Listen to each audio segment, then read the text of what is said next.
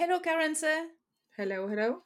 So, the idea of this uh, video is to talk about the different uh, sound. So, K, KG, SG, and SKG, and maybe more Mm, at the end.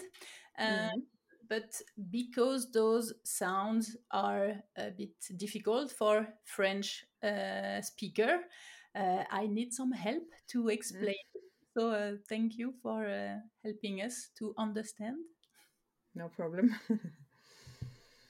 So it's really difficult even to hear the difference between those Mm, sounds uh, for us, and to say it correctly is even more challenging because to mhm, create uh, those sounds, we have to use the form of the mouth and the place of the tongue. So it's mm, not something that we have uh, in the French language. So, mhm. can you give us some examples and what are the common mistakes? Well, uh, to make you feel better, I can tell you that uh, a lot of Norwegian young teenagers or even young people now they make the same mistakes um, because it has kind of almost now proven to be a phenomena you can say or something that has um, changed in the language of younger people and also the children nowadays they uh, can't differentiate between these sounds. So they make everything Okay, the sound the skj or the sj sound. That's that's what happens. Okay. uh, So, it's not just for for the French people. no no no no no.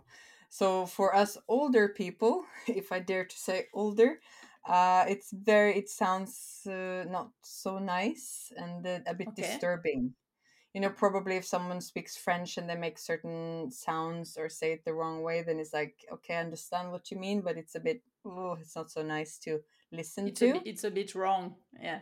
yeah it's wrong but it's not it, it's not always so wrong that it's not like i don't understand what you mean if you say that you're going to shino I understand, and and also those um, teenagers, for example, they say that jeg skal gå på kino, so I understand what they mean, of course, but I don't want to accept it because it's that's not how you say it.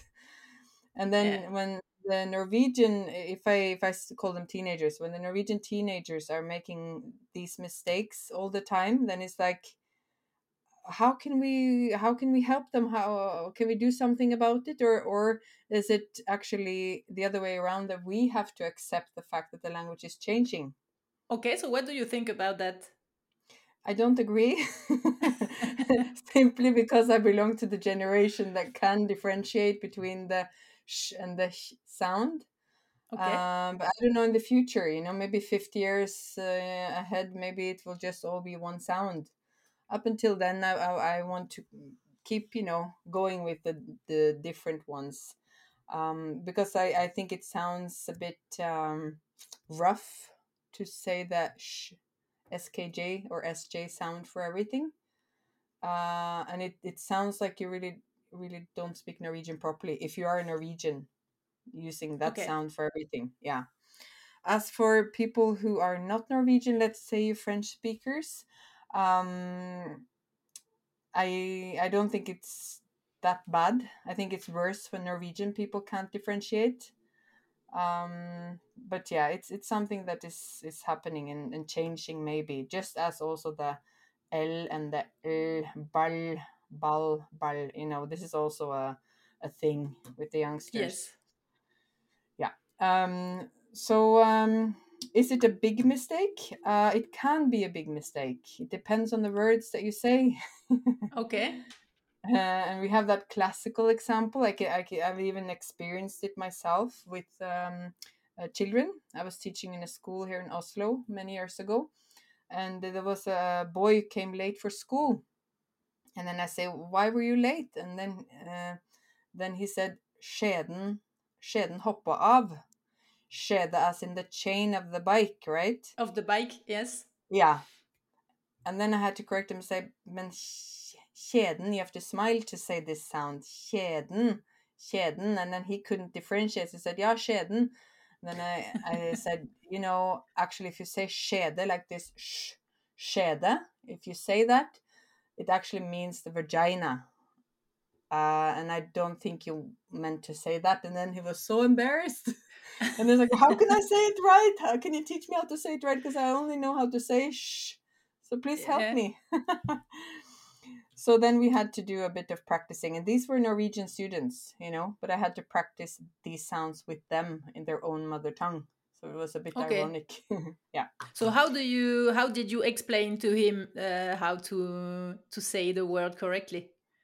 So I guess uh, just for them, just as for you guys, it's you can say the sh sound, can't you? You can say sh or uh, sh. she. Yeah. You know, so you can She. do this just like how you say sh to children, like sh, sh, she, sh. You can say that. That's not the problem, right? The problem Yes. is the other one, the KJ one, the KY, Yes. the KI, right? You have to smile. So you you have to. That's the first thing. Uh, when you look in the mirror, your mouth has to be shaped as a smile. Okay. Okay. So if you say shi shino, like cinema, shino, and your mouth is like this, you know this is wrong. Sh- that that can't possibly be the right sound. So you have to make a smile. Shino. Yeah, shino. Yeah. So if you if you exaggerate a bit in the beginning, it makes it e- more easy to to get used to it. And then it's the ky. You know, you have uh, the chicken, right? Shilling. So then you're not smiling like he. You can't say shilling. So you have to make the y, which is also difficult for French speakers, I think, Yes. because you have the e e is difficult. E N E. Yeah. yeah. So you have a double a challenge there. A double ha- challenge here. Yeah. So then it's kind of like a. Uh, sh- uh, you can still picture a bit of a smile, shilling, but it's not like kirke, church, but it's shilling, shilling. Yeah. Shilling. It's poulet in French, isn't it? Poulet. yes. Yeah. Correct. Yeah. so it's shilling. So you still see that I'm. It's not really a smile, but my mouth is not like this. Shh. Shilling. Shilling is wrong. Shilling. So you should see more of your teeth. If you can think of it that way, with the Yes. sound, you should see more of your teeth. So if you're using a mirror to look at your mouth, you would see it straight right away that oh, my teeth are not showing. Shh, more. Um, it's showing very little. It must be wrong. Okay. Because th- this word can also have like another meaning if it's uh, Especially that one, skede, skede. So if Yeah. you say skede, that's the vagina. And if you say it right, skede, you're smiling. Skede, that means a chain or like a necklace. Skede. Jeg vil kjøpe et skjede. But you should not go to the store to say jeg vil kjøpe et skjede. Because then it's like, yeah, yeah, it's not for sale. it's not for Oh, sale. not here. in the shop at least. yes. you know so it's uh, i think that's that's the example which is the the worst okay. uh and you might not be speaking about chains or necklaces every day but you never know all of a sudden you're there saying talking about the chain of your bicycle or it's not a big mistake if the word can't be uh, misunderstood like you say shino like cinema shino so i understand what you mean right so I, it's just annoying yes. And if you say kjøtt, jeg skal lage kjøtt, it's not wrong. There's no other word that could be this word, but it's just it just sounds, if I dare to say, ugly. Weird. Yeah. Okay. ugly, yeah. Bad language, yeah. Especially when Norwegian Norwegian people can't do it. I think we're we're a bit more um accepting when it comes to foreigners because we know that of course there's going to be issues with the pronunciation so we can accept that you make those mistakes more Yes. but when norwegian people can't speak their own language then it becomes frustrating Yes. to to the those of us who can say it correctly Yes, because it's something that is uh, taught in in the schools anyway to to Norwegian people. So they. i mean i i remember that we used to do these exercises with sjø uh she ling, she he no yeah I remember that because we we didn't learn how to say it we learned how to write it right? So so there would be a difference between SKJ and uh, KJ. You know, it's And a KJ, different way. yes. Yeah, but it was more about how to write it correctly, not about how to say it, because we all said it correctly. Nobody said Okay. skin or kylling uh, like that when I grew up. But then, Okay, because it's um it's um a, a trend that we say that we we well, say you know, some we, s- we language is lately, always but changing. Language is always changing. So, so I don't think the language we have today will be the same language in fifty years. Um, actually, I have um my my dad's cousin. He moved to Chicago when he was around twenty. He became a doctor there, and he's lived there for all the rest of his life, and is still there. okay. Uh, he's now 85 or something like this.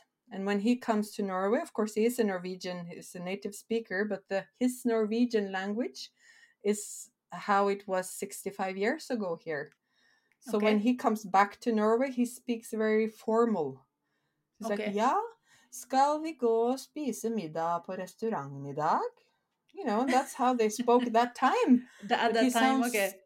it sounds so strange, but he's, Like you know, really serious and uh, really formal. that yeah that's his language because it has been kept that way because if he stayed in the U- us so Yeah. he his language has not developed but the norwegian language has developed you know so i can clearly see speak to him Okay. um it's funny what else so I, uh, have have changed in the Norwegian language? Would you say lately?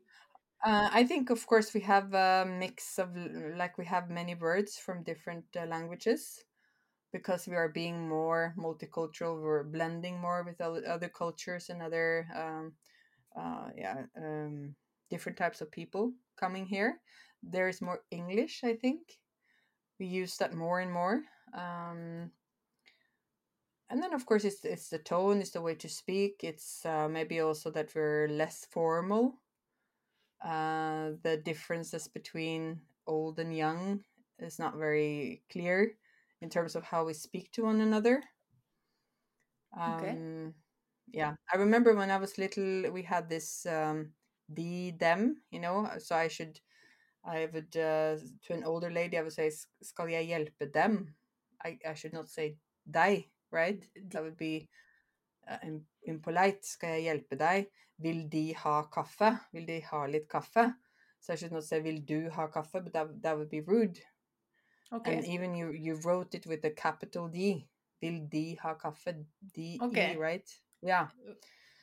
Uh, but we don't do that anymore at all. Okay. So I, I guess also just as French is changing, Norwegian is changing, every language is changing by you know Yeah. Absolutely. it's normal. So um, we have this what we call kebab norsk, yes. uh, which has been you know it, it has just uh, yeah it was just uh, something that happened I think i guess when the kebab came to norway i don't know when that was if that was the 90s and it has just developed but it, it's funny because then you have a lot of words from other other languages um yes. i have um i have a friend and she's from Trøndelag uh, and her um, husband is Kenyan, and they have two kids. And the daughter, she's she's used to the Trønder dialect with her mom, uh, but her mom is Norwegian, right? And this girl, she's growing up in the east side of Oslo, so she's Okay. telling um, she's telling her mom very often, "Oh, mamma, du er så gåra." And apparently, gora it means a farmer in Hindi, I think, in India Okay. or somebody from the countryside or something like this. Okay. So she's telling her mom all the time, å mamma, du gjør sånn gåra-aktiviteter, du går og plukker sopp, og du er sånn Gora. so her mom has to learn these terms, right? Because she doesn't Like understand what her daughter is saying. yes. Yes. Yeah. So it's like that. Sociolect, Okay. uh, that's what they call it. Sociolekter. Mm. And, and for, for us as a Norwegian learner, uh, we have to learn all those new words and not not all of them, but the the slang, as as we say, Yeah.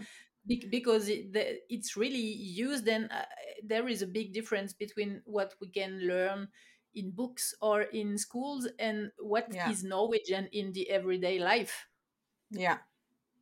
I think sometimes it's um I'm a fan of uh, learning in a bit untraditional way like because i know a lot of learners they want to stick to the book they want to stick to the grammar tables they want to you know do everything correctly.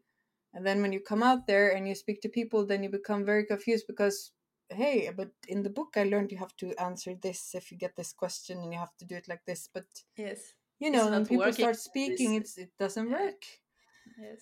So i think sometimes the challenge is to uh, actually uh, try to detach yourself from the book a bit and just speak.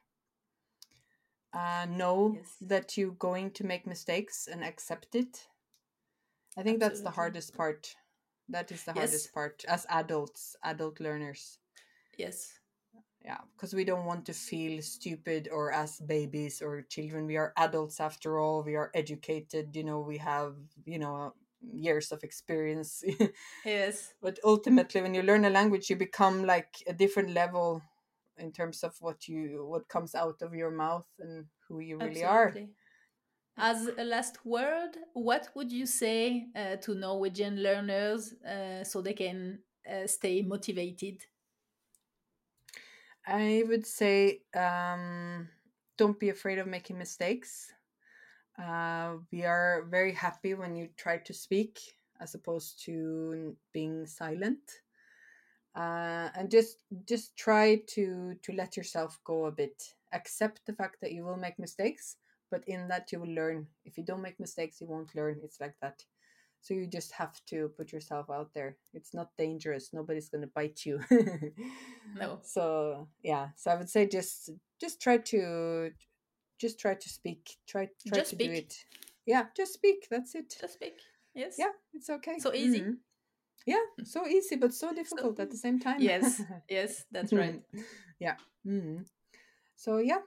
Bare snakk. Snakk norsk. Parle norvégien. Oui, c'est ça. Yes. C'est ça. Parfait. Yeah. Thank you, uh, Karense, for your time. It was a pleasure to uh, speak yeah. with you, to see you, and maybe we yeah. will do another video like that. Yeah, maybe we'll do that. Yes. Come with some some new uh, needs, then we'll. We, I'm sure we can find something. Yes, I'm sure too. Mm -hmm. Thank you for okay. your time. Bye bye. You're welcome. Au revoir. Au revoir.